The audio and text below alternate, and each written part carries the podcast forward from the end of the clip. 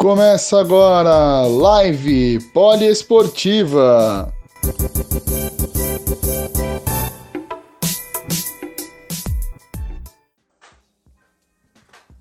Boa noite, amigos da Poliesportiva. Estamos iniciando hoje mais um Live Poliesportiva, a estreia no nosso live do voleibol. E para iniciarmos hoje, né, estrear a nossa nossa live do vôlei, não podia ser outra pessoa. Essa pessoa e já iniciou conosco lá atrás no pauta poliesportivo, foi o primeiro primeiro personagem do voleibol a nos prestigiar, né? E não podia ser diferente dele ser o primeiro a estar conosco aqui. Estarei falando hoje, batendo um papo, né, batendo uma conversa de voleibol com Roberley Leonardo, famoso Rubinho, técnico de voleibol, foi técnico do São Bernardo, foi técnico da última temporada aí do SESI São Paulo, foi o auxiliar técnico das seleções de base, da seleção a principal, foi o auxiliar do Bernardinho. Esse curitibano, pessoa fantástica, está com a gente aí na conosco hoje. Vamos ver aqui já para ele acessar. Vamos ver se ele Boa noite, Rubinho. Boa noite. Obrigado mais uma vez por participar com a gente aqui na Polo Esportiva. Obrigado aí pela, pela sua atenção conosco mais uma vez. Prazer, prazer estar com vocês. Bom, Rubinho, não, não dá para falar de, de voleibol sem mencionar você aqui nas nossas rodas, né? Ainda mais grandes amigos que nós temos aí em comum, né? É, o pessoal fala muito de você. Ontem estava conversando com uma pessoa que te admira muito, o Orlando, lá do São Judas, né? Que dirigiu o São Judas, você conhece ele há muitos anos, né? Conhece ele como atleta. E trabalhou junto, falou, ele fala muito bem de você. E aí, nós estamos nessa situação de hoje, né, Rubinho? Conversando, fazendo essa live, tem que ficar em casa, pandemia, situação do vôlei brasileiro, mundial, enfim.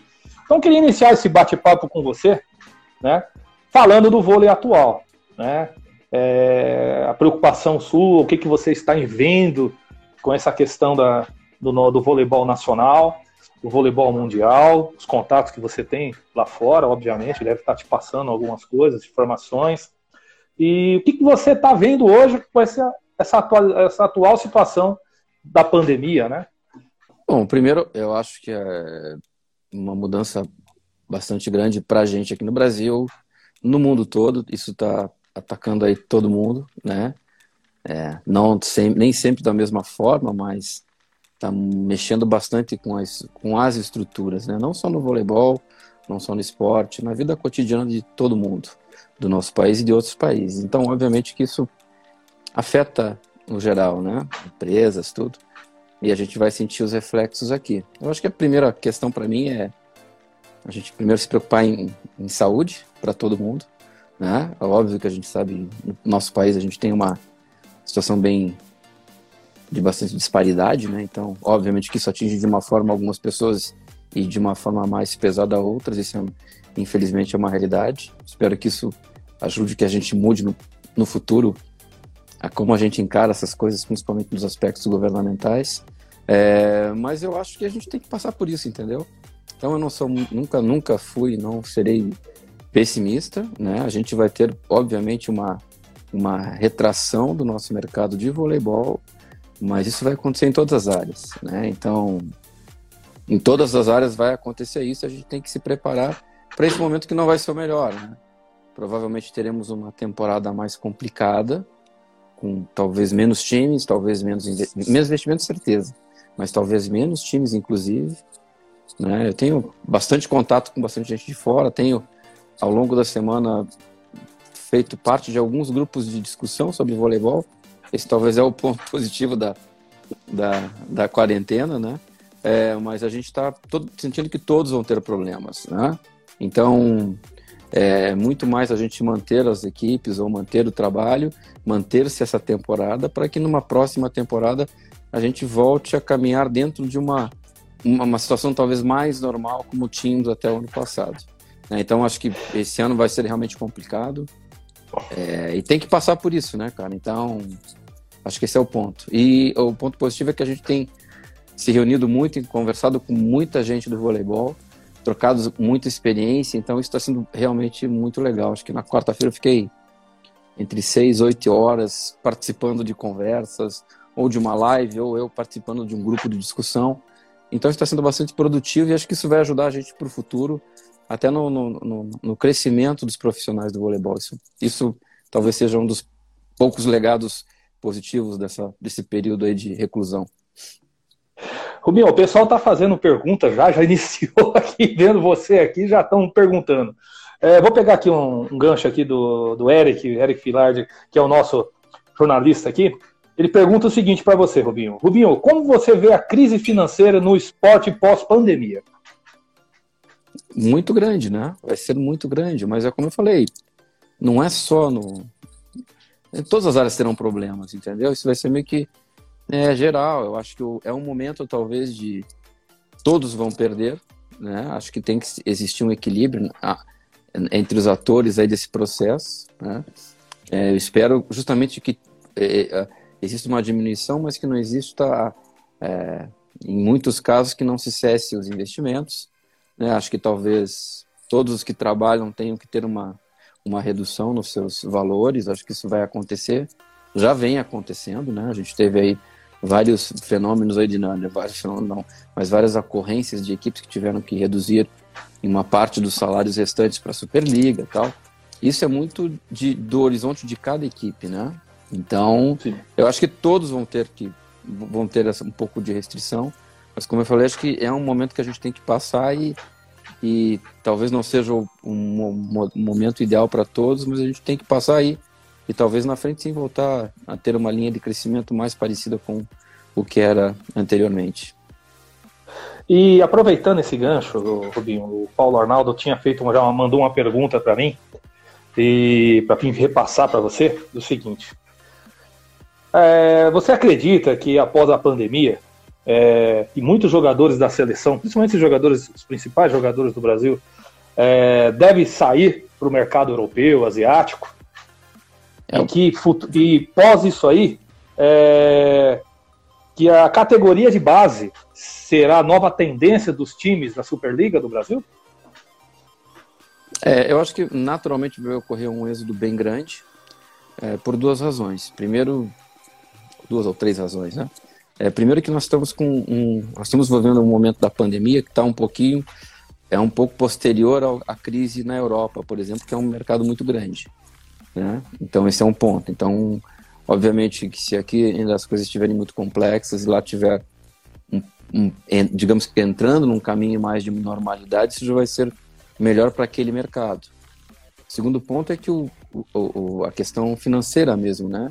A, a, a, moeda, a nossa moeda caiu bastante, então a gente tem uma, para nós brasileiros, uma valorização muito grande tanto do dólar quanto do euro. Então, obviamente que que se você tinha uma perspectiva em reais no ano passado de fechar um contrato com a Europa, hoje isso modificou muito, mas muito, muito mesmo, né? A gente está falando de que acho que a, a, diferença de dólar desse ano já está em 40%, 45%, não sei. Sim. Exatamente. Não é. é minha praia, mas então isso vai interferir bastante, né? Então, esse, é, é, a questão desse timing e mais a questão financeira é, vai ser diferente. E além de tudo, de um mercado muito maior. Então, não estamos falando só da Itália, estamos falando da Itália, estamos falando da Polônia. A França, por exemplo, a França tem contratado muitos jogadores da Argentina. Uma grande parte dos, dos jo jovens jogadores argentinos de, de perfil bastante interessante estão indo, estão se dirigindo à França. Né? Então, eu acho que isso é, é, é, uma tendência bem forte, isso vai acontecer. É, quanto a, a, obviamente, a gente vai ter um incremento de jovens na Superliga, né? É, eu acho isso positivo, porém não é, é, não é o mundo ideal, porque esses garotos ainda teriam que passar por um processo de desenvolvimento para estar assumindo posições na Superliga. Né? Obviamente, ser um jogador que já está Aí nesse processo de ajustamento para o adulto vai ser muito positivo, porque vai ter mais tempo de campo, de quadra. Mas algum, alguns que não ainda não estão preparados, talvez não seja o melhor, o melhor momento, né? E, e isso tende também a dar uma, uma, uma redução na qualificação do campeonato como um todo. E também não é bom para a gente, não é bom para a seleção brasileira. Né? Aí depende muito, por exemplo, se nossos jogadores, para a seleção, no caso, que vai jogar a Olimpíada ano que vem, se tem bastante jogadores, como era até o ano passado aqui no Brasil, é importante que o campeonato seja muito forte, isso falando em seleção, porque os rapazes precisam estar jogando numa competição forte, né? É, por outro lado, se muitos saem para o mercado europeu, por exemplo, hum, aí essa condição fica mais preservada, porque eles vão estar jogando em competições fortes. Não vai, não vai mudar a linha de peso do campeonato italiano, alguns desses campeonatos mais fortes, entendeu? Então, acho que vai acontecer isso. Obviamente, não é o melhor dos mundos, mas também acho que é uma forma da gente ter um, um entre aspas, um outro lado positivo dessa situação, né? Bem, é verdade. Eu, é, complementando aí, Rubinho, você passou, uh, assistiu de perto isso aqui no, na Superliga, é, quando houve o comunicado da suspensão do, do campeonato, né, da, da, Superliga, um desmanche praticamente de quase todos os times, né. É, agora, hoje mesmo, acabou de sair a notícia do Carizio saindo do Taubaté. Né, o Taubaté praticamente desfez do, quase do time todo, né, praticamente. E o SESI também está tendo vai, vai também desfazer do, de alguns muitos jogadores. O Sesc Rio já tinha anunciado que não ia continuar, né? E aí vem aquelas crises antigas também, né? Que nós já conhecemos, você sabe disso melhor do que ninguém. Que, é, o Corinthians lá já vinha atrasando salários, o Salbaté já vinha atrasando salários, é, o, o, o, Maringá, né? Passou por aquela situação terrível, aqueles jogadores jogando sem salário, inclusive no jogo contra o SESI, é, eles não tinham nem banco, né? E um, e um rapaz se machucou e ainda jogaram bravamente. Muito bem. É, não entre... E jogaram muito bem, não muito entregaram. Bem. Dificultaram bastante a vitória do César, valorizou bastante essa vitória do César, né? E assim, é... o que que você viu nisso aí? Você já estava prevendo essa situação? É... E, e essa interrupção de última hora, né? Você foi a favor, foi contra? Porque foi tudo muito, muito repentino, né? Assim, a gente já vinha com problema financeiro, então não, isso não tem a ver com a pandemia, né? Antes da pandemia, a gente já tinha algumas equipes com problema. É, quanto a esse problema que já existia, eu acho que a gente tem que. É, enfim, a gente tem uma regulamentação na Superliga que não permite que equipes que não finalizem os contratos com seus atletas e membros de comissão técnica possam se inscrever para a próxima temporada. Acho que isso tem que ser sempre cumprido entendeu? Acho que esse é o importante. Tem que ser cumprido e ponto. Né? É uma questão de, de, de coerência com a nossa competição. Né? É, obviamente que com a pandemia isso vai se agravar. Eu acho que para uma próxima temporada a gente tem que estar preparado, nós deveremos estar preparados para jogar com uma, talvez com uma Superliga mais enxuta, com menos equipes, mas com equipes estruturadas. Né? Até porque o momento é diferente, eu acho que vale a pena. E talvez hoje, se você pega o panorama do ano passado, da última, dessa última temporada que não foi encerrada, a gente já tinha esses problemas. Talvez a gente não tenha hoje a condição de ter as duas equipes estruturadas. Né? Podemos ter equipes que não estão estruturadas, mas que a gente tem que primar por equipes estruturadas, talvez, e aí, em vez de ter 12 equipes, podemos ter 10, por exemplo, e com uma amplitude maior na Série B que já re recebe equipes que estão justamente nessa fase de transição para chegar à Superliga, né, à Série A. Então acho que esse é um ponto, acho que dá para ser pensado dessa forma e com a pandemia acredito que isso vai ser um problema bem maior é, financeiro, né? Quanto ao encerramento da, da Superliga, é, todas as, as, o que eu não, não concordei no primeiro momento é que todas as, as outras divisões seja a Superliga Feminina, a especial, a Série B dos dois naipes, elas, eles tinham completado a sua fase inicial. É, a gente encerrou a. A gente não deix, deixou de fazer a última rodada da, da Superliga masculina a três horas, três horas e meia do, do, do, da realização das partidas, sendo que todos tinham viajado, todos tinham se expostos Sim. ao vírus, no caso, né, a contaminação. A gente já estava tava no hotel, pronto para ir para o ginásio para jogar a partida com o Taubaté, por exemplo. Acho que poderíamos ter jogado aquela, aquela, aquela rodada e termos fechado a fase classificatória. E aí a gente teria os mesmos procedimentos que tivemos de uma forma mais parelha. Por quê? Porque todos teriam feito seus, todos os seus confrontos de ida e volta, e acho que seria até mais justo a questão da. até para nomeação de vagas e tudo mais, né? Mas enfim, não foi possível, e depois disso, obviamente, é, eu participei da, da reunião, a gente ainda postergou para por mais um mês a decisão, e na segunda reunião do dia 20 de, de abril eu não participei, mas é, não tinha condições de, é, nenhuma condição de pensar em retornar ao campeonato agora nesse momento. Então acho que a decisão foi, foi correta. Né? Mas, enfim, acho que a gente tem que realmente se preparar para fazer uma adaptação na próxima temporada em relação ao que teremos, ao que nós teremos de estabilidade, que nós teremos de condições de termos de ter é, equipes estruturadas para jogar o campeonato. Acho que é uma fase de, de se pensar e, e ter talvez uma temporada diferente, talvez numa formatação um pouquinho diferente do normal, e voltar a estabelecer os nossos critérios mais normais na, na, na, segunda temporada.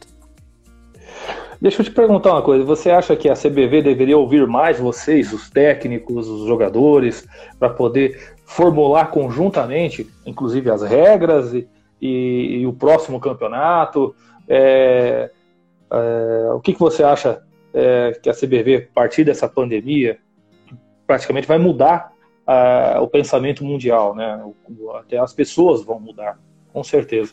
O que, que você acha que, que, que deve acontecer aí daqui para frente, Albinho? Eu acho que em alguns pontos a gente já tem uma né, a participação nas tomadas de decisão da CBV, mas é óbvio essa temporada é diferente. Eu acho que sim. Acho que a gente pode talvez ampliar, né? Por exemplo, a gente tem a voz dos atletas representada pela comissão de atletas hoje é, é, o Rafa do Taubaté, que é o presidente, o Bruno é o vice. É, acho que a gente deveria ter uma representatividade de técnicos, né? Porque na, no episódio que acabou com, a, com, essa, com essa rodada final, em teoria, algumas pessoas foram. É, alguns foram nomeados representantes, só que sem representar efetivamente as pessoas. Então, acho que já para a próxima, até como se usou esse esse elemento de alguém representar os técnicos, por exemplo. Acho que poderiam ter sim a representatividade de técnicos, que eu acho importante. A gente está no dia a dia dos jogadores, né? É, enfim, que todas as partes. Mas acho que basicamente, se você tiver sempre o contato com todos os clubes, principalmente em decisões que são muito importantes e afetam uma competição, acho que sem dúvida isso é positivo para o movimento, entendeu? Então acho que deve ter sempre essa atenção para que as, os, os, aqueles que participam, que fazem parte, opinem, né? E que todos, principalmente para essa próxima temporada, opinem pelo melhor da do nosso movimento. Né? Todos têm que estar com mais atenção de que será diferente e por isso mesmo todos têm que opinar para que todos realmente assinem embaixo do que será feito e como será feito para que a gente ultrapasse essa próxima temporada para para voltar a crescer no futuro. É, Robin, é, para temporada, temporada, essa temporada de 2019 e 2020, você fez o planejamento da sua equipe. É, lógico, não tem como prever essa situação. E eu me lembro que nós conversamos várias vezes e você disputou vários campeonatos seguidos em janeiro, praticamente dois campeonatos em sequência, né? Jogou as semifinais da Copa do Brasil e jogou a Libertadores na Argentina. Muito assim, datas muito próximas. E na volta já tinha jogos duríssimos da Superliga, porque é a volta da Superliga do final do ano. É... E você tava, me disse na época que você estava planejando, o time já estava meio estruturado pela classificação que estava ali, já pensando na próxima fase. Como é que foi isso aí, Rubinho? Como é que você estruturou esse time? Mudando até um pouco de assunto agora da pandemia, né? Falando do, da Superliga, qual era a expectativa sua para essa temporada e é, essa temporada dessa Superliga 2019-2020? Olha, a gente tinha assim uma a questão, a gente tinha um calendário normal, né? Mas a, a Libertadores era um, digamos que era uma era uma uma competição que nós criamos entre clubes brasileiros e argentinos e continuo achando que é uma excelente alternativa. inclusive para essa temporada talvez seja uma grande alternativa, porque tanto nós quanto eles não terão muitas equipes, provavelmente, então é uma, uma situação até que o calendário talvez tenha mais espaço e possa se atuar para que os, as equipes tenham o maior número de jogos qualificados, né, juntando aí, trabalhando nesse formato da Libertadores, mas a gente assumiu um risco é, de que sim, seria muito difícil, eu sabia disso. A gente chegou na, na, na entre Copa do Brasil e, e, e, Libertadores, a gente fez acho que seis jogos em nove dias, mais ou menos. Exatamente, quase um então, dia sim, um jogo sim, um dia não. É, a gente tinha essa noção, mas a gente, eu, a programação, o planejamento previa isso. Prevíamos também que poderíamos ter problemas até pela própria quantidade sequencial de jogos poderíamos ter problemas físicos, inclusive, foi o que aconteceu.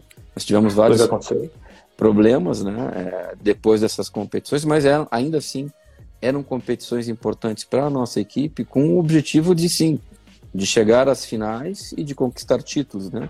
Todas, a, a gente é o provável quarto é, orçamento, eu acho que da Superliga, então quem tem investimentos tem que estar tá sempre brigando por títulos. E numa avaliação meio básica entre é, Libertadores, Copa Brasil e a própria Superliga, obviamente que a Superliga é um campeonato extremamente longo, ele é mais complexo. Então a gente planejou bastante para que a gente tivesse condições reais de conquistas em janeiro e a gente teria um tempo para se preparar. Foi o que aconteceu, a gente foi muito mais irregular. A gente teve sete derrotas no campeonato, é, cinco delas aconteceram justamente nesse pós Libertadores, mas a gente teve, teve uma alteração bem grande da equipe. Então não é só o fato de você perder um titular ou não, mas é o fato de você perder a própria qualidade de, de, de, do sexteto que está em quadra, né, do entrosamento de uma equipe que vem jogando desde o do começo da temporada. Mas isso, é, digamos que era, era uma preparação, era previsto, e a ideia era justamente que a gente re, recuperasse nessa fase para que entrássemos na, na, na, nos playoffs com força total e aí jogando para a conquista. A gente teria um playoff já definido contra o Campinas, que foi uma equipe que venceu todas as partidas da temporada da gente, então era um, um confronto muito difícil, mas era, eram jogos, né? né? Era um momento Sim. que a gente estaria mais preparado para. É, poderíamos vencer, poderíamos perder, mas a, a, programação era essa. E o objetivo ali, basicamente, era a gente voltar a chegar à semifinal e, e aí o mesmo percurso dos dois anos anteriores. Né? Então eu acho que a gente ia dar essa. Teríamos condições de bastante competitividade nos playoffs. E aí a questão de chegar era, obviamente, jogo a jogo, mas uma disputa realmente muito, muito pesada. Ah, é, realmente, é, o que você, vocês fizeram é, esse ano de 2000, 2020 teve duas partidas memoráveis, né? Aquela semifinal contra o Taubaté lá em, em Jaraguá do Sul, né? 3 a 2 um jogo espetacular. E aquele jogo contra o Cruzeiro aqui, que simplesmente o Cruzeiro não entrou nem na quadra, né? Vocês passearam, passaram, passaram um rolo compressor em cima deles. Eles não esperavam isso, o time não, tinha, não teve nem reação. E, e era isso, mais ou menos, que já estava encaminhando aquele ritmo daquele jogo para os playoffs? É, o, era um aperitivo veja, do, do playoff? É, aquele, aquele jogo, o Sada tinha uma derrota no campeonato. Exatamente. E a gente jogou ainda com uma formação é, que não era, entre aspas, a formação do. Né, o, o William não jogou, jogou o Matheus, fez uma excelente partida. É, Birigui. Então, o time. O sexteto que era o titular, o sexteto que eu digo, mas tem ainda o, o líbero, né? Ou os líberos jogando. Mas é, o time da Libertadores era, era uma outra equipe. A gente conseguiu justamente porque ali a gente já tinha feito vários jogos, tinha perdido, a, inclusive, a maior parte deles pós-Libertadores até chegar aquele jogo de Sada, mas a gente também teve um tempo de trabalho com aquela equipe, entre aspas, nova que tinha se formado pós-Libertadores, né? Então, mais uhum. tempo de jogo do, do Matheus com os atacantes, enfim. Então, isso, isso, isso, isso deu uma condição legal para a gente de chegar naquela partida e, e foi tudo perfeito, né? A gente jogou muito bem. Acho que a gente conseguiu imprimir um ritmo muito forte no jogo e, e saímos com a vitória. É, então, é isso que eu é, tava curioso te perguntar isso, porque realmente ninguém esperava que a, a, a, forma como o SESI se impôs naquela partida em cima do Cruzeiro e a derrota imponente em cima, né? Um voleibol de altíssimo nível e jogando na época contra o líder do campeonato, que só tinha uma derrota no campeonato, né? Então era, era bem esperado isso, né? E uma outra coisa, Rubi, que eu tenho uma curiosidade muito grande de perguntar, sempre tive isso aí. É, quando você inicia, iniciou os trabalhos lá em 2017, chegou lá no SESI, lá, enfim. Cara, como que é montar uma, uma comissão técnica, os jogadores? Como é que é? Você chega lá e fala, poxa, eu tenho que ter o meu auxiliar. Como é que você avalia isso, né? Como é que você busca esse profissional para estar com você, para você poder desenvolver o trabalho fantástico que você desenvolveu nesses, nessas duas, três, nessas três temporadas na frente do SESI? Ah, bom, a, na verdade, você quando. É, o ideal é que você tenha uma, uma comissão técnica 100% montada ao seu gosto, né? É, acho que isso é o, é o ideal para qualquer técnico praticamente isso é bastante difícil de acontecer, né? Então, por exemplo, mas eu fui para uma equipe que era absolutamente muito estruturada. Já estava chegando numa casa que tinha um tempo muito grande de, de atuação, tinham profissionais altamente qualificados nas, nas suas linhas, né? Então eu, eu já tinha um bom grupo de trabalho, né? O que eu, o que eu pedi na minha e, e basicamente muitas pessoas com quem eu já tinha trabalhado. Então, quando eu cheguei no SESI, quem ia trabalhar comigo era o Juba, que trabalhava comigo na seleção brasileira. Foi meu atleta em Curitiba, garoto. A gente tem uma história muito grande em Curitiba já trabalhando juntos. Né? Então, ele seria meu assistente. Né? É, o segundo assistente, o Thiago Misael, que era um técnico muito qualificado da base, que eu já conhecia, mas não profundamente, não no dia a dia, mas que se encaixou perfeitamente no nosso grupo de trabalho. É, a estatística era a Luciana, que trabalhou todo o tempo comigo na seleção brasileira. Então, eu digo, a base da, da, da, da, da CT era muito. Era não só os que eu não conhecia eram muito qualificados, como aqueles que. Alguns deles já eram pessoas que eu conhecia de longa data da minha, da minha carreira. Né? O que eu pedi foi uhum. justamente é, a contratação do Fábio Correia, do preparador físico que né, estavam no Cruzeiro, mas eram, é, além de ser um grande amigo, a gente trabalhou muito tempo, Sim. Foi preparador físico já de Banespa, para São Bernardo, enfim, e, e, eu fiz questão que ele viesse trabalhar nesse, nesse projeto, porque é, um, é, é uma pessoa que é muito próxima, somos amigos, e temos uma, uma condução de trabalho muito parecidas, e eu, eu fiz questão de tentar a contratação dele, e a gente conseguiu, ele ficou os dois primeiros anos com a gente, a gente perdeu novamente ele na, na última temporada pro Sada, né? Voltou também... pro Cruzeiro, ele voltou, né? Voltou pro Sada, né? voltou. né? Mas a gente estava todo esse tempo com o João, né? E o João trabalhou todo o período, já era um, um, um, preparador físico da base e trabalhou todo o período com o Fábio. Ele assumiu naturalmente a posição nessa temporada e também teve um desempenho muito bom. Então, assim, acho que essa questão de, de, de de comissão técnica eu fui muito muito bem servido no SESI em todo esse tempo que eu fiquei lá e foi foi super tranquilo, né? É, obviamente a gente foi se adaptando, né? Algumas coisas que eu como técnico obviamente tenho que dar os direcionamentos, mas eu, eu achei que a adaptação do pessoal foi muito boa e acho que o trabalho correu de uma forma bem bacana. Acho que conseguimos uma junção muito boa com a base, que até pelo meu perfil de ser sempre muito ligado à base, seja nas seleções, seja em São Bernardo, que trabalhei muito com jogadores jovens, então é, eu sempre valorizo muito esse trabalho e a gente conseguiu, eu acho, né, o Thiago tocando esse trabalho, depois nós tivemos o Marcelo Negrão que veio também para o grupo, e, enfim, agora essa última temporada veio, quando saiu o Juba, veio o Rodolfo, que também era um, um técnico que trabalhou comigo muito tempo em São Bernardo, então a gente sempre teve essa, essa boa junção de base. Eu acho que a gente fez um trabalho bem bacana nesses últimos três anos e principalmente com uma, uma junção boa de, de, de, de dessa, dessa, dessa caminhada. A gente fez um trabalho muito interessante de colocação dos nossos jogadores jovens, principais talentos ali da equipe sub-21 jogando as, todas as temporadas por empréstimo, alguns deles, a maioria deles no, no Tapetininga. justamente para que eles tivessem mais possibilidades de estar num, numa equipe adulta jogando Superliga e estar tá desenvolvendo e conhecendo o sistema para que depois eles voltassem à nossa equipe. Esse foi o caso do Birigui, Vitor Birigui, que ficou dois anos jogando por empréstimo ao Itapetininga e nessa última temporada ele voltou já com uma condição melhor para poder brigar por espaço na equipe adulta. É, você falou de um ponto importante, você, você alinhou muito a, a base com o trabalho do adulto, você acompanhou de perto. Isso foi até um comentário da, da, da Amanda na época, antes, antes daquela, daquela nossa entrevista. Diz, ela até nos confidenciou isso aí, dizendo que você queria saber o que acontecia em todas as categorias. Você, você acompanhava de perto é, o trabalho da base. Você sempre trabalhou muitos anos na seleção, você tem, então são 20, mais de 20 anos de seleção, né, Rubinho? E muito tempo na base.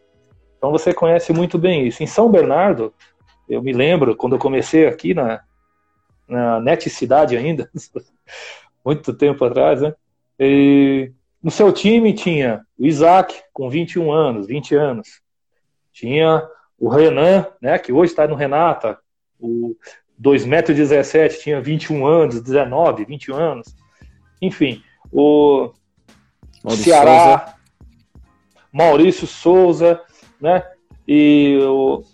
Então você trabalhou com essas pessoas muito jovens, né? E aí depois seu assistente, se eu não me engano, era o Ale Stanzioni, né?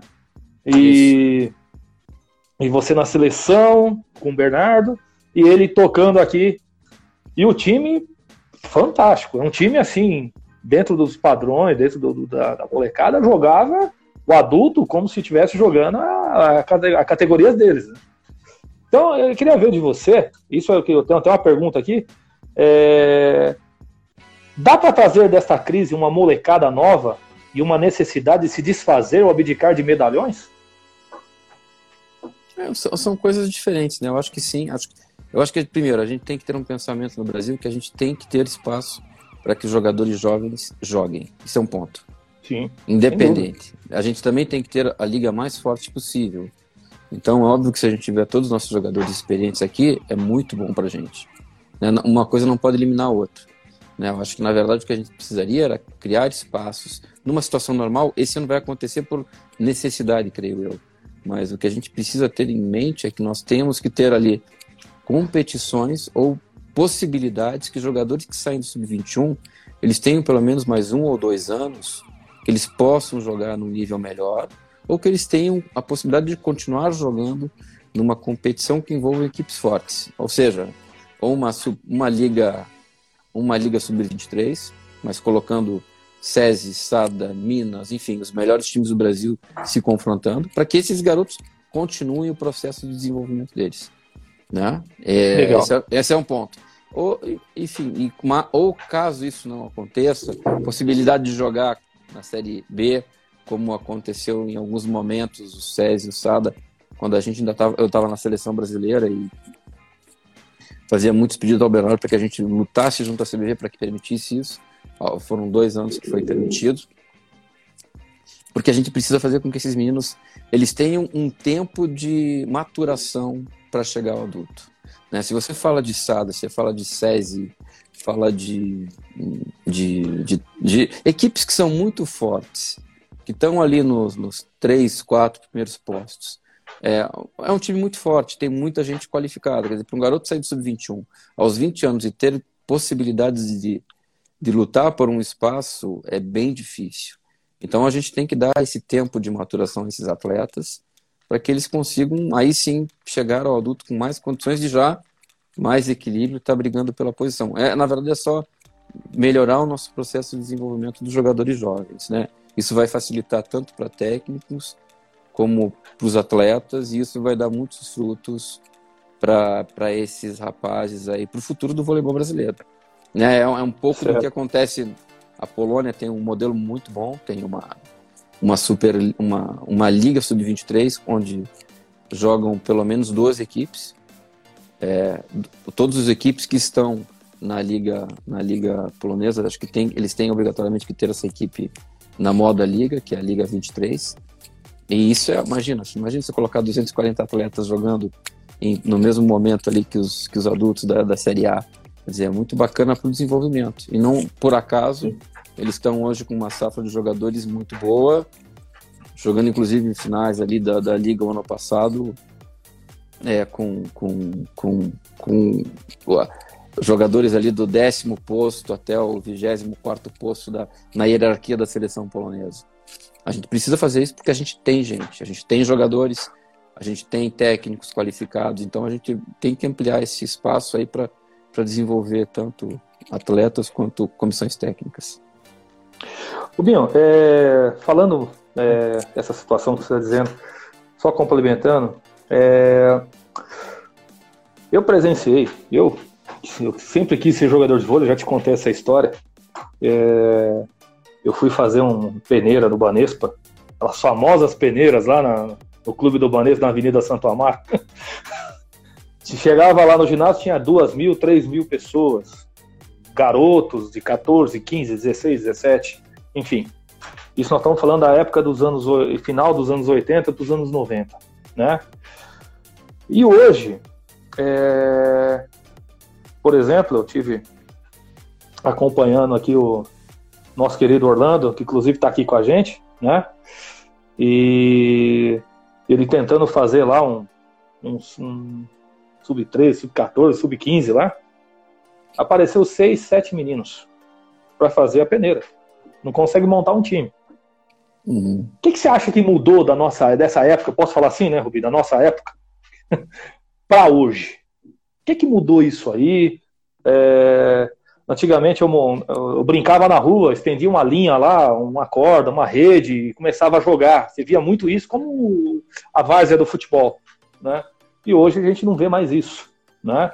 Bem difícil, muito raro. O que, que você acha que mudou daquele período para cá? Ou profissionalizou muito? O que, que aconteceu? Eu não sei lhe dizer exatamente, cara, mas talvez ah, os próprios acessos. É, é, a gente está falando de épocas completamente distintas, né? A gente não tinha naquela época um celular, a gente não tinha internet, a gente tinha, a gente tinha que fazer o nosso divertimento, entendeu? Então são mundos diferentes, né? Será que a gente também naquela época, se tivesse um celular com. A gente está falando aqui, estou na minha casa, está na sua casa, a gente está conversando na boa aqui. E se imagina a gente colocar, voltar no tempo, colocar isso para nossa época, ia ser uma coisa. A gente nem acreditar nisso, entendeu? Então acho que as próprias a, próprio caminhar aí da humanidade, da sociedade, vai modificando algumas coisas. Então hoje, talvez a nova geração tenha acesso a muitas coisas e tem um mundo bastante é, de muitas possibilidades e de né, multifacetado tal. Ah, talvez isso interfira um pouco, né?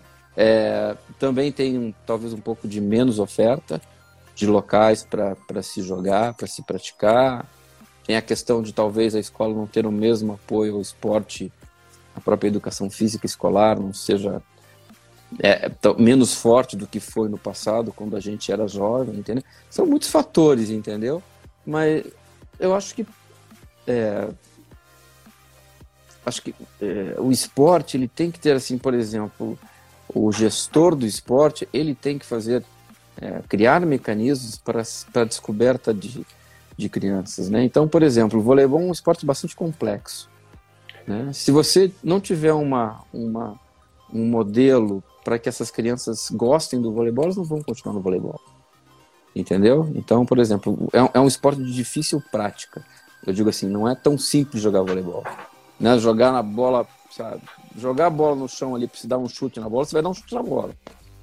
Se dá uma bola para o menino, ele dá um toque, opa, não é a mesma coisa, é mais artificial né? É e tem a, tem a questão de não segurar a bola, né? O voleibol tem as suas particularidades que, que, que demandam mais treinamento, demandam mais para. Agora, se você fizer um modelo, por exemplo, um jogo reduzido, mini vôlei, que é a grande forma aí de, de primeira né, é, estratégia para o voleibol, óbvio que as crianças vão gostar. Acho que a gente tem que ter um trabalho maior nessas. A, a gestão tem que criar esses espaços para que, pra, não só para descobrir talentos, mas para criar é, futuros é, consumidores de voleibol. Né? Então, se você tem um modelo que vai fazer as pessoas, as crianças jogarem e, e, uma forma que elas realmente gostem de jogar. O primeiro fato é, acho que a primeira conquista do processo de desenvolvimento para qualquer esporte é primeiro é capturar é, a paixão da criança pelo esporte. Você entendeu? Então, quanto mais elas brincarem jogarem, mais elas vão se apaixonar por aquele esporte. Depois, a gente pode sim ficar pensando na questão mais técnica de desenvolvimento dessas crianças, né? Mas acho que a primeira coisa é a captura, né? Termos bons profissionais, bons professores que sejam muito motivadores e que capturem essa criança para o nosso esporte. Né? Feito isso, aí sim a própria criança vai querer continuar dentro do voleibol. Isso vale para qualquer esporte. Né? E você Verdade. falou um ponto muito importante.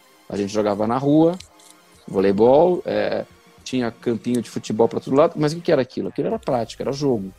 A gente não tinha treinador na, na, no campo de várzea. Era uma bola, o dono da bola sempre jogava, né? dividia ali os timinhos e vamos jogar. Era isso. Verdade, então, verdade. É, se a gente não tem mais esse espaço, a gente tem que criar de outras formas. Entendeu? Mas acho que tem que. Uhum. Tem sim formas de a gente, como gestores de voleibol, da, com a própria confederação, ter essas. Né, essas uh, tanto que todas as iniciativas boas nesse sentido, de escolinha, seja de A, B ou C, elas, elas, elas têm muito resultado e lançam muitos jogadores para as equipes de voleibol. Verdade. E Rubinho, é... falando aqui para você aqui, é... essa semana, esse mês aí, para nós, amantes do voleibol, você principalmente, dá gosto de ouvir você falar do vôlei, porque você fala porque você gosta muito do voleibol.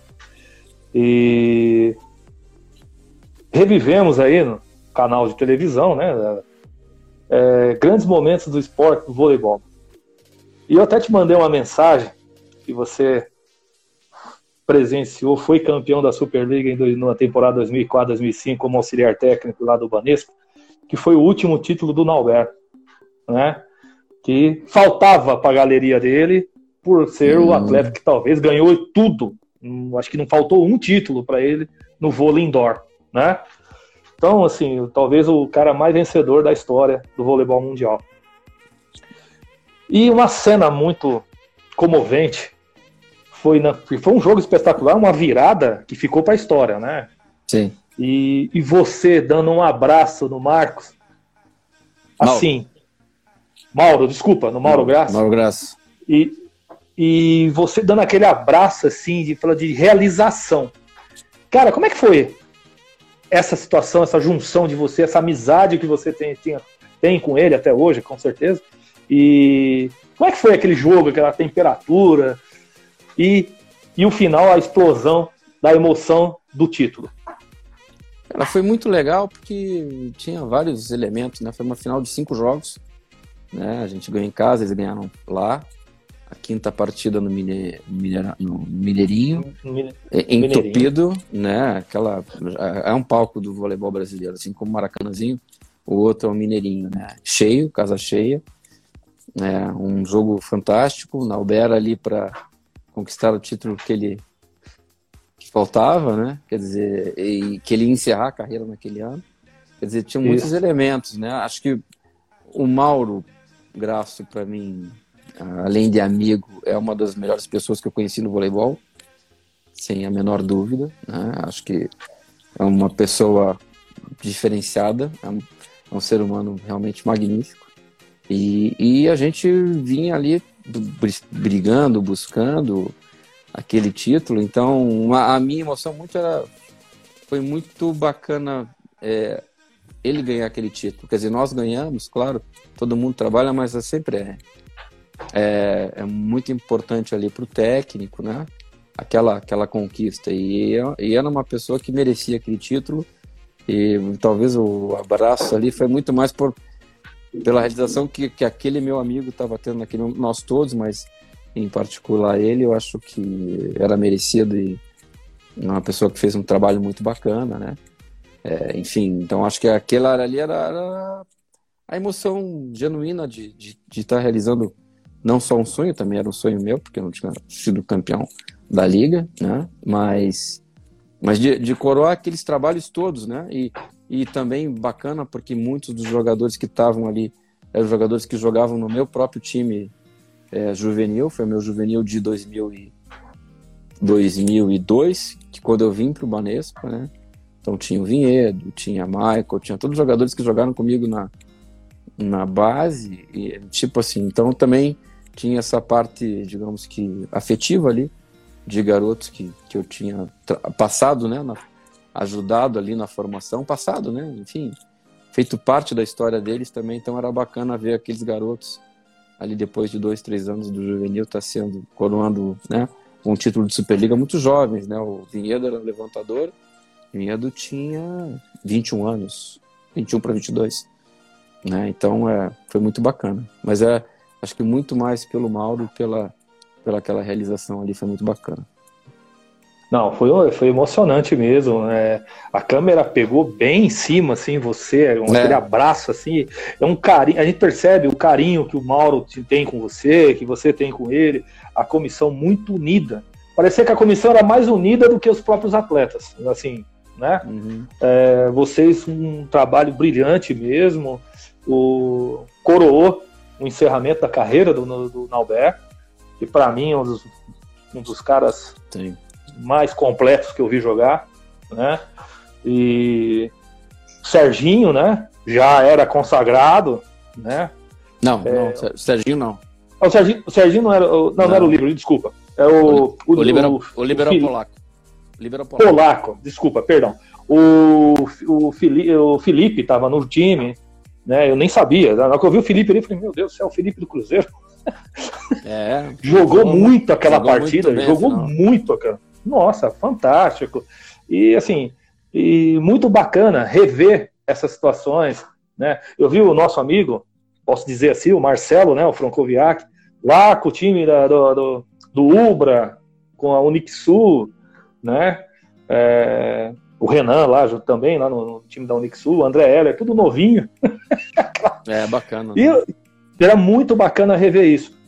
E um jogo que me marcou muito e eu fiz parte desse jogo que eu fui cobrir pela Poliesportiva, é, foi a primeira final com você no comando da, do SESI contra, os, contra o Cruzeiro, que reabriram, vocês conseguiram reabrir o Ibirapuera. O Ibirapuera não pode ficar fora dos grandes jogos, como o Maracanãzinho, você bem disse, né? Maracanãzinho, o Mineirinho, é, não podem ficar fora, não pode. Né? Tanto é que eu conversando com algumas pessoas, até o Carlão, a última vez que tinha tido um jogo lá do voleibol foi a final da, da Liga Mundial de 93.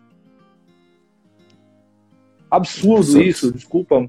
Né? É um palco do voleibol brasileiro também. Né? Nos anos 90, eu, quantas vezes eu não fui assistir Pirelli Banespa lá, o ginásio lotado.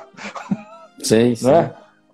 Então, assim, é, o que você falou é verdade, ver o, o palco, os palcos, é importante rever esses grandes jogos e ver você lá, Rubinho, depois tudo que aconteceu no São Bernardo, começou aquelas situações de perder patrocínio, enfim, o Banespa Santander caiu fora, enfim. E aí você ficou com o time, pegou o time lá, lá e continuou mantendo, né? E como foi nesse período aí, Rubinho?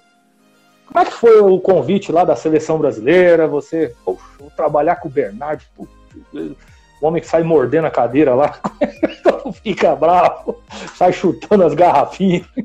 Como é que foi essa, esse início e esse trabalho brilhante que vocês fizeram junto da seleção, né? Com dois títulos mundiais, mais um título de Olimpíada, dois, duas medalhas de prata em Olimpíada, três medalhas seguidas, né? Três finais consecutivas, né? praticamente aí. O Bernardo, quatro, quatro. né? Quatro finais, quatro finais e é. você com ele, três. Três. Né? Campeão da Copa do Mundo, que conquistamos a terceira o ano passado, você conquistou a de 2007. Enfim, você campeão pan-americano como, como técnico mesmo, né? Que o Bernardinho ficou com o pessoal e você fez a convocação do outro time e foram campeões.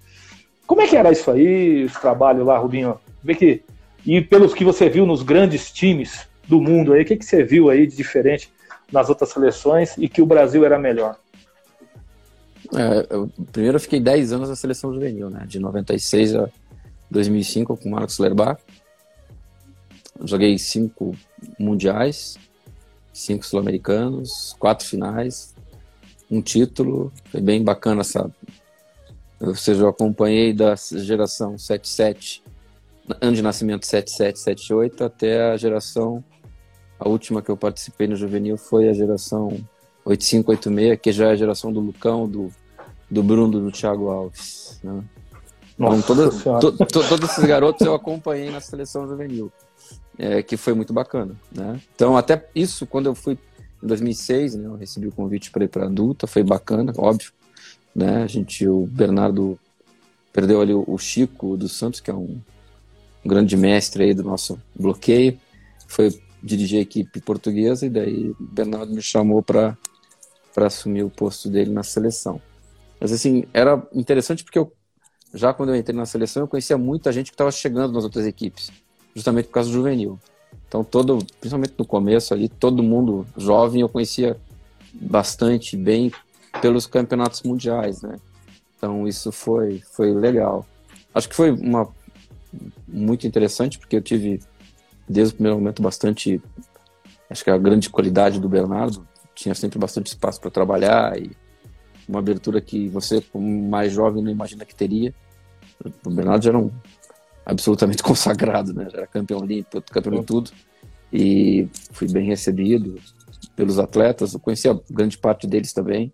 Então foi uma trajetória muito legal. Acho que é, é o melhor lugar do mundo para você estar, né? No voleibol, em qualquer esporte você está na seleção do país, você vai acompanhar o que há de melhor no teu esporte. Então a gente era, era muito intenso, né? muito jogo, tinha uma questão de estudo tático importante na equipe, então eu ficava estudando o tempo todo os melhores jogadores do mundo, isso é fabuloso.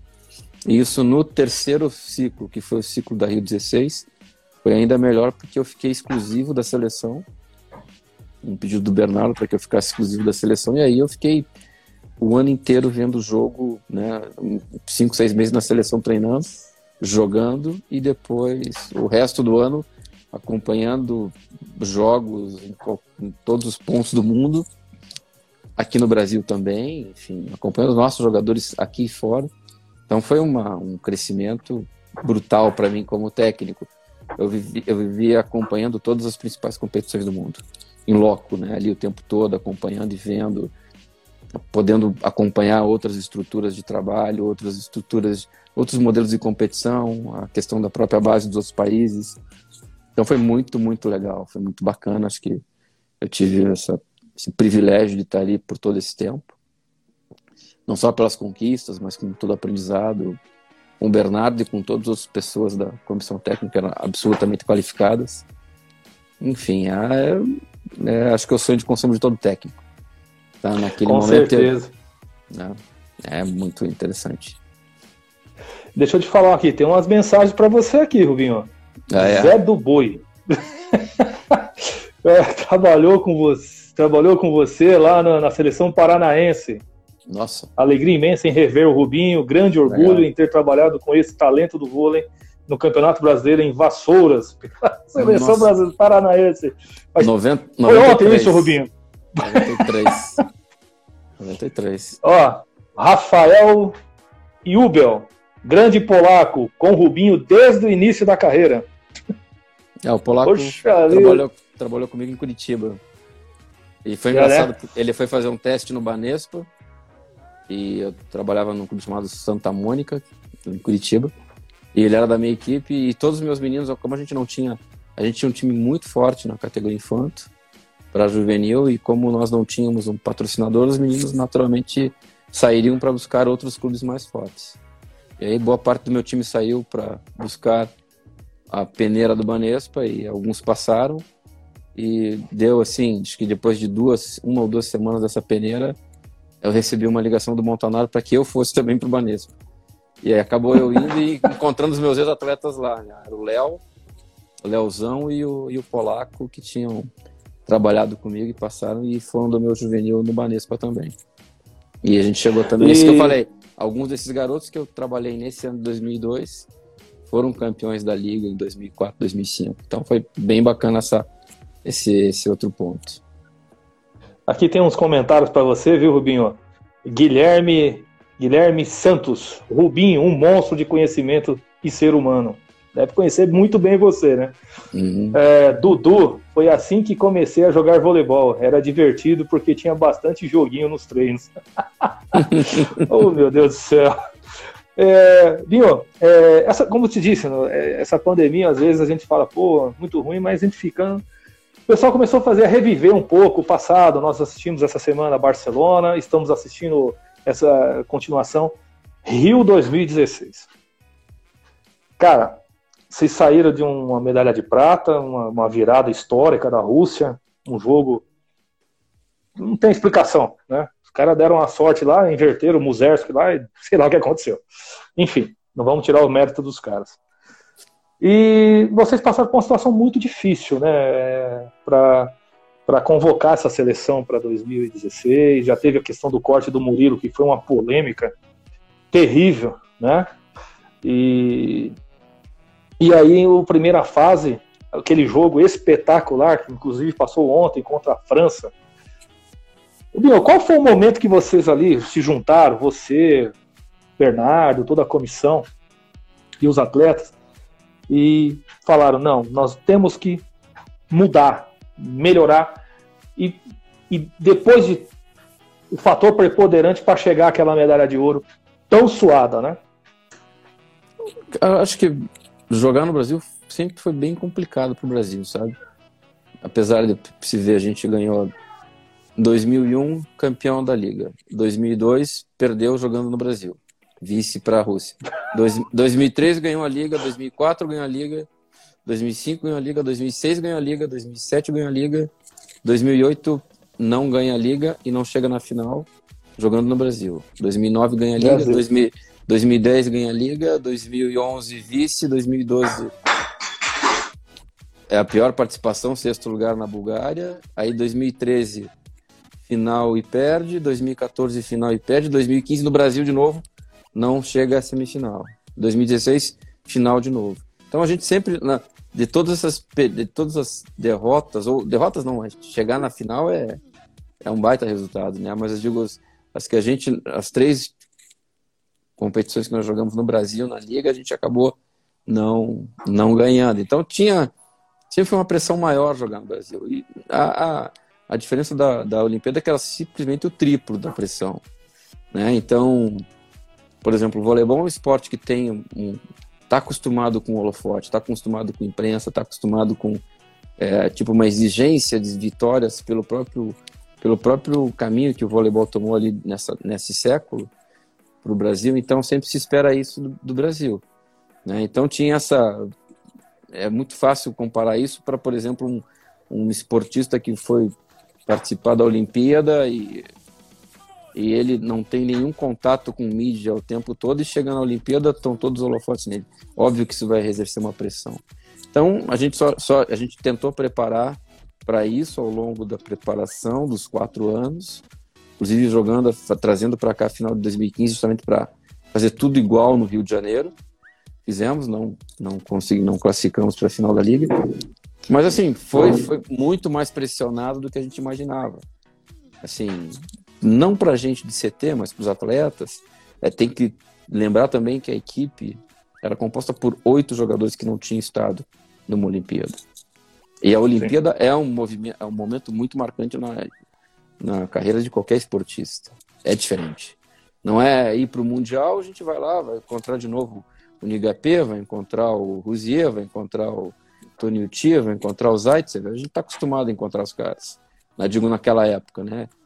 Mas na Olimpíada o cara vai chegar lá no, vai chegar lá no refeitório e vai encontrar com com Bolt, entendeu? Ou a primeira Olimpíada que eu fui que eu dei de cara com o Rafael Nadal. Então mexe com você porque é um momento muito diferente.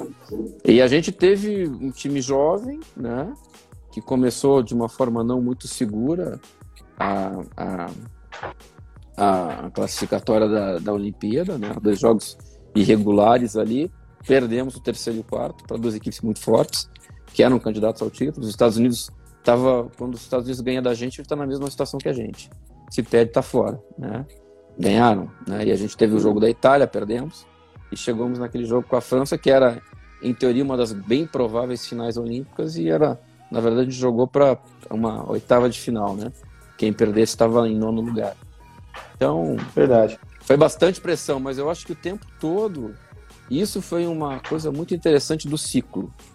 A gente, imagina, a gente perdeu a final de 13 na Liga, perdeu a final de 14 na Liga, teve o revés da 2015 todo o período. A gente fez, a gente foi vice-campeão mundial, a gente fez três finais de em quatro ligas mundiais a gente fez três finais e perdeu as três.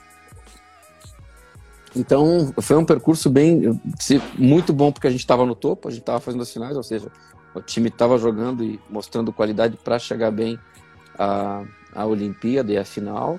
Mas por outro lado a gente tinha os reveses das finais, né? É, mas em todo esse tempo sempre foi dito aos atletas, né? O Bernardo sempre falava isso nas reuniões finais, ele, ó, nós vamos voltar a trabalhar, vamos trabalhar mais, vamos acertar aqui e ali, a gente vai chegar. Então esse, esse, esse, esse voto de confiança sempre existiu. E naquele momento também foi, não foi parecido. A gente teve tem uma reunião famosa dos meninos, né, que do, do escada com do estredinho com, com os rapazes, que é muito muito importante, justamente pedindo, né, por eles porque era a última participação dele e tal. Mas nas nossas na, na própria palestra para o jogo é, existia essa justamente essa essa recordação de de como foi o trajeto e que a gente estava ali para fazer e a gente ia fazer, né? É, ontem foi, eu vi foi... um pouco do jogo e realmente o jogo foi muito tenso, né? Na, na hora você não percebe, foi. né? Mas foi muito tenso tal e enfim. Mas aí depois disso, realmente naquela é, acho que ficou um pouco patente para a gente passando daquele momento o, cam o, cam o caminho ia ser difícil, mas a gente já tinha aí entrado numa situação de, de, de todas as, as recuperações que nós tínhamos feito ao longo dos últimos quatro anos, a gente mostrou ali que a gente era forte o suficiente para chegar e aí as coisas foram melhorando. Não, não foi nada fácil as quartas. Quarta sempre é o pior jogo da Olimpíada, porque né, pensa, por exemplo, a Argentina saiu primeiro num grupo que tinha Rússia, um monte de time forte e perdeu da gente está fora. Né? Então é o jogo mais difícil da Olimpíada, as quartas de final. Mas a gente sabia que ali a gente já estava mais forte e ali, digamos que entre aspas, a gente conseguiu entrar de vez na competição com justamente no suporte dessa pressão toda que era o campeonato. E depois uma quartas difícil, uma semifinal que a gente foi muito bem, está passando agora, inclusive. Está começando agora o jogo. É, passando, acho, acho que é da Argentina. As quartas Não. de final, da Argentina. E vai passar as nove, eu acho que o. As nove é a semifinal. Brasil e Rússia. Brasil e Rússia. E, e, esse jogo a gente atropelou, foi muito bem, uma vitória bem consistente, né? E a final foi também um 3 a 0 que foi parelho, mas, né, enfim. Então acho que a gente e de novo a Itália, né? conquistou, é, conquistou a conquistou a, a, a segurança que precisava para caminhar até a final do campeonato. Então, Robinho, falando é, até do jogo que já passou aí, das quartas de final contra a Argentina, nós tínhamos um repertório bem desfavorável com a Argentina em Olimpíada, né? Nós perdemos em 88, perdemos em 2000, né? E, e ganhamos, se eu não me engano, em 2004, né? Sim. Né? E aí tá lá 2x1 para eles. e um time que você mesmo qualificou muito bem, eles ficaram em primeiro lugar na primeira fase, num, num lado que tinha a Rússia, o time é, Rússia, é, se não me engano,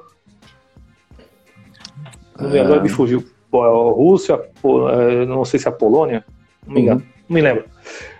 Bom, né, ficou em primeiro lugar, né, bateu jogando um voleibol fortíssimo, né, o Conte voando, é, enfim. É, e vocês conseguiram uma vitória bem consistente também, um jogo difícil, muito difícil, sem dúvida. Como é que foi o planejamento para aquela. Porque as quartas de final foi o que você disse, né? Perdeu, tá fora. e é o primeiro jogo, né? A semifinal, beleza, você vai disputar a medalha de bronze, mas ali. Não, ali, é. ali você tá fora. Não tem mais o que fazer, né? Como é que foi essa é. preparação? Houve a motivação maior pela vitória em cima da França? É, amor, a vitória da França é um divisor de águas. Né? Imagina Sim. o que é você jogar no Brasil e ficar em nono. É, que acabou, findou acontecendo com o feminino também, na mesma situação inversa, né? É, é muito, é muito ruim, é muito ruim. Então, é, quando a gente saiu daquela batalha, e era um time que a gente efetivamente respeitava, né? você sempre tem por exemplo, tem um time que a, a, o teu jogo encaixa mais, tem um que é mais difícil, e a, e a França era um, um modelo de jogo muito do mesmo estilo do nosso, ou seja, muito, muito difícil, né? Então a gente Sim. tinha esse respeito, sabia que já ia ser um jogo muito difícil, é, mas enfim, é, é, passando dali, cara, as coisas ficaram bem melhores, entendeu? Bem melhores. E com jogadores excepcionais, né, Rubinho? O, o Ngapé parece que ele brinca de jogar voleibol, né? Sim. Parece, parece que eles estão brincando na rua lá, ele parece que se, ele se diverte jogando. O, o Chile, filho do treinador, né? Jogando muito. Aquele levantador da, da, da França, muito bom, né? Tecnicamente dizendo, né? É... O Leroux, né, que jogou aqui com, no Sada, não precisa nem falar, uhum. né? Um dos grandes centrais do mundo aí. Saca, o saque dele violentíssimo, né? para dificultar para o Serginho passar para você ver a dificuldade, ver como é que era o, o, time da França, né? Um time que tinha sido campeão europeu, se eu não me engano, esse mesmo time, né? Sim. Sim. Então, não, motivação muito. Contra a Eslovênia. Contra a Eslovênia, né? Você vê. Isso. E, Rubinho, e quando chegou a vez, cara? Vocês lá, você principalmente, estava ali sentado, olhando, duas medalhas de prata, aquele jogo é, contra os Estados Unidos, que é, em 2008, vamos dizer, perdemos o saque lá do, do Sterling. Aí em 2012 o, o cara resolveu tirar o Muserski de central, botou como oposto e o cara se transformou, não sei o que, que deu nele, né? Deu uma de Savim. vamos falar assim. Né? E 2016, cara, chegou aquele momento do ponto final lá. É... Aquela explosão, você com o Bernardo ali. Qual foi o, sentimento que você teve ali de realização? Ah, sempre, né, cara? É... A gente. Foi o Olimpíada... ponto máximo? A, a, Olimpíada é o ponto máximo, né? A Olimpíada sempre vai ser. É...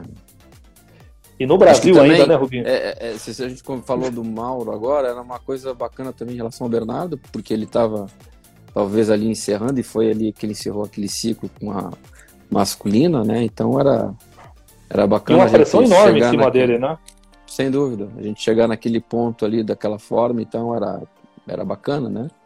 Então acho que foi realmente muito muito legal. Mas principalmente eu acho que um, essa equipe também tinha, digamos que eu tinha muito uma questão afetiva bem grande, porque boa parte dos jogadores também tinham jogado comigo em algum momento na seleção B ou na, nos Pan-Americanos, né? Por exemplo, o de 2015 que a gente é vice no Pan, os jogadores foram para aquela competição para justamente mostrar se podiam ou não suportar pressão para jogar, né? E a gente foi com um time bastante jovem, assim, não tão jovem, mas muito menos experiente. Por exemplo, a gente foi campeão em 2011 no PAN de 2009 com um time misto, né?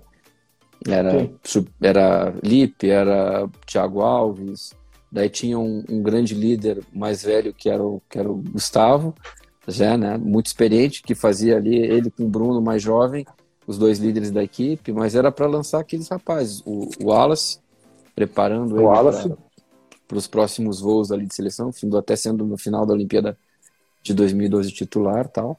Né? Então, eu tinha muitos trabalhos que eles jogaram comigo, trabalharam comigo. Então, tinha essa questão afetiva também, né? Sim. É, bacana, assim, sabe? Então, e eu, e eu, mais do que.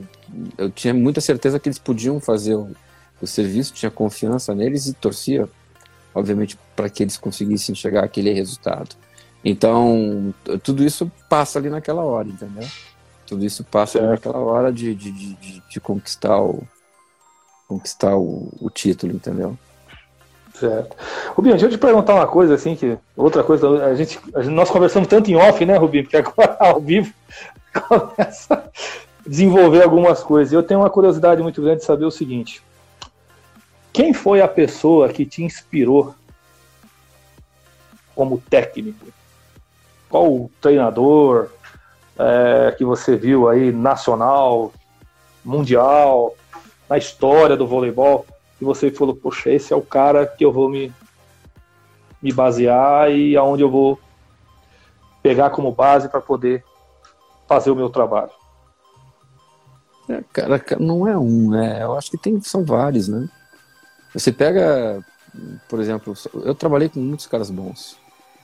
É, muito, né? Eu trabalhei com Marcos Lerbach, trabalhei com Bernardo, é, Mauro, e cada um desses caras tem um, um, um, detalhe que é bastante importante.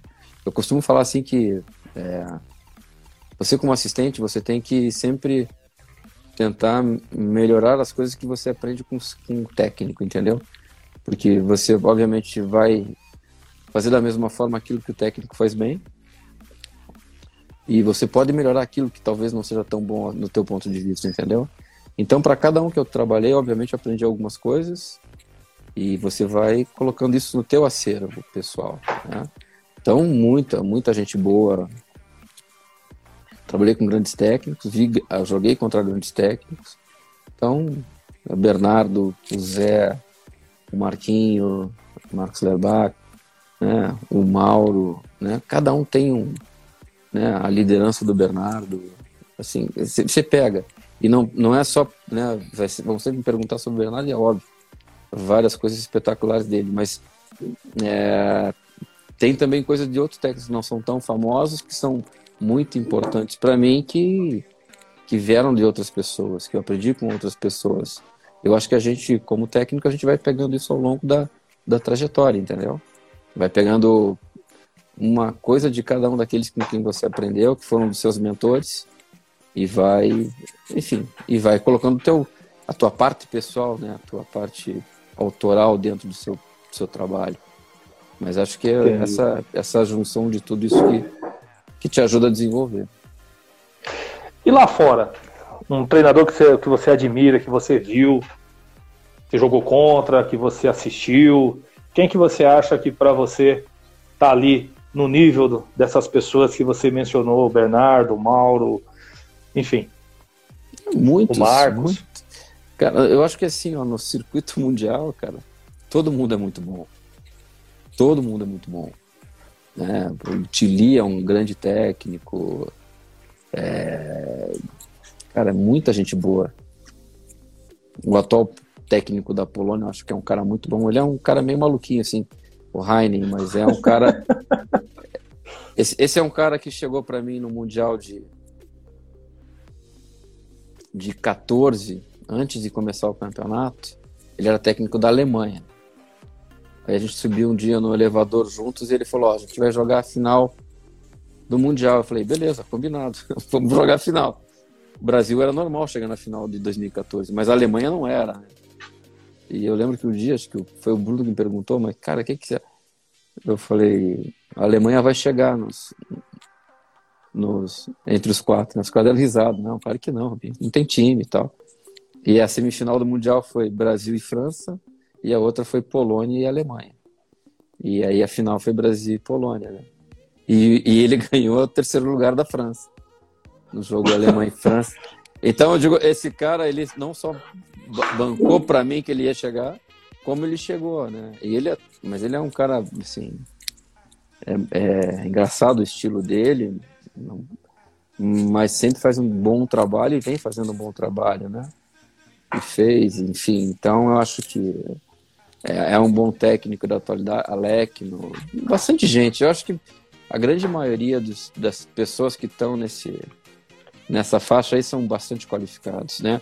Eu costumo dizer assim que é, no circuito mundial você joga toda a partida, assim, principalmente na Olimpíada da última que eu, que eu participei, eram 12 equipes, tinham 6, 7 equipes que podiam ser campeãs, que podiam chegar à disputa, né? Você não pode dizer que, que, que a Rússia não vai chegar, na, não pode chegar na final, que a França, Sim. que o Brasil, Itália, enfim. É bem. É Estados bem, Unidos, né? Estados Unidos, o bom, um grande técnico também, o Sperot. Quer dizer, então, cara, é todo mundo muito qualificado. Você sente no jogo, legal. você sente no estudo, você sente no cara jogando contra outra equipe, as formas como eles, é, como eles constroem as possibilidades contra um adversário, entendeu? Então é, isso é muito rico, cara. Então, não, assim, eu costumo, é, é como jogar uma final todo dia, assim, nesse nível, entendeu? Então é, é muito bacana. E se vai aprendendo. Uma competição dessa você sai. Você vai vendo as alternâncias dos times você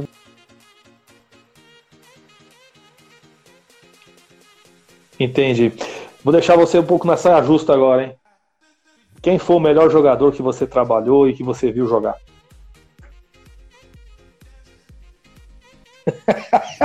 Difícil, hein, é, eu, tra eu, trabalhei com aquela geração, a geração, o Brasil, cara, de 2001 a 2008, mas até principalmente até 2006 é, para mim é o melhor time da história, na minha opinião, entendeu?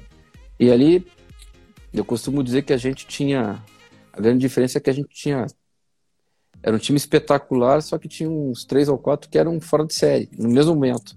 Uma equipe com três ou quatro fora de série. Né? Naquela época, para mim, o Serginho, Ricardinho, Giba e Gustavo, nas funções deles, eles eram. Não tinha ninguém perto, Sou... sabe? Assim, era muito. E se você faz um time com quatro super fora de séries e outros que são muito bons, obviamente que não, não vai dar muita chance pro, pro restante, né? Então. Mas assim, o Giba, para mim, é um cara que é um dos poucos que conseguia controlar o jogo dele, né? Tipo, ligava o botão vou jogar e eu vou jogar, não é? Tem gente que pensa que pode, mas não pode. Não consegue, ele conseguia. Giba, Fora muita gente, o Gustavo como bloqueador impressionante, né? O Gustavo era um impressionante na função. Eu acho que isso é de família, né? Porque o Gustavo no meio e o Murilo na o Murilo individualmente como bloqueador de ponteiro hum, é, é, fantástico. Eu, eu, eu, eu, vejo o Lucarelli fazendo o que o Murilo já fazia. Parece que o, Lucarelli, o Murilo inspirou o Lucarelli nessa, nesse fundamento, né? É, é. Era água de passo fundo, eu falava lá para eles. Impressionante, da, da E eu comentei isso com o Murilo. Eu comentei isso com o Murilo que para mim o maior bloqueador da história é o Gustavo. Na minha opinião, como jogador mundial, para mim, os maiores bloqueios centrais que eu vi jogar foi o Gustavo. Sem dúvida. E graças a Deus eu vi ele começando lá no Banespa, né? É. Muito bem. Mas é isso aí. Rubinho, é, vamos encerrando por aqui. Queria primeiro agradecer você por disponibilizar o seu tempo, estar com a gente aqui. Cara, um bate-papo fantástico, muitos comentários aqui é, com você. E, cara, é muito bom estar tá falando contigo. E tem alguma coisa aí para o futuro? Já encaminhado? Está muito parado? O que, que você pensa em fazer aí depois que encerrou aí a Superliga? O que, que você, pensa, você pretende fazer daqui para frente, Rubinho? Olha, cara, eu vou aguardar, né? Eu não, eu não continuarei no SESI, né? O SESI vai modificar liberou todos os atletas adultos, liberou a mim também e, e vai ficar com uma equipe sub-21. Eu espero que os próprios rapazes que trabalhavam comigo, Rodolfo, enfim, toda a CT que estava comigo, Rodolfo, Thiago, continuem lá no processo, mas eu não vou estar, né? e a equipe toda adulta não vai estar. Né? Os jogadores que até tinham caminhado com a renovação, mas infelizmente, em função da pandemia, a instituição teve que rever todo o processo, né? Eu tô aberto, né? Vou acabar agora meu contrato nesse final de mês com o SESI e aberto para outras equipes. Não sei aonde, não sei. É, o mercado está bastante diferente, né? No mundo Sim. inteiro, mas tanto aqui no Brasil quanto fora é complexo. Mas eu vou aguardar e, e, e, e vou continuar a minha carreira, né? Não sei em qual clube, em qual lugar, em qual país. Vou continuar a minha, minha, minha, minha carreira. Ah, com certeza você vai ser chamado rapidamente aí, porque um profissional como você não pode ficar no mercado. Rubinho, mais uma vez, muito obrigado pela presença aí. Agradecemos demais é, é, essa disponibilização aí do seu tempo, tá conversando com nós, com os amigos aqui da Poliesportiva. Você sempre foi uma pessoa que sempre deu muita atenção a gente aqui da Poliesportiva. Queremos agradecer mesmo, de coração, e que estamos juntos, amigo. Estamos aí e vamos sempre nos falando.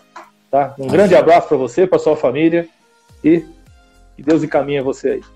Obrigado, um abraço, um abraço a todos que acompanharam, a todos os amigos aí da, da rádio e enfim, né, que tenhamos mais oportunidades para isso, ok? Obrigado pela, Valeu. pela participação aí. Valeu. Um abraço. Abraço, Rubinho. Obrigado. E a você, amigos da Esportiva, muito obrigado por estar aqui conosco e presenciar aí esse bate-papo com o grande Rubinho. Uma boa noite a todos e até a próxima.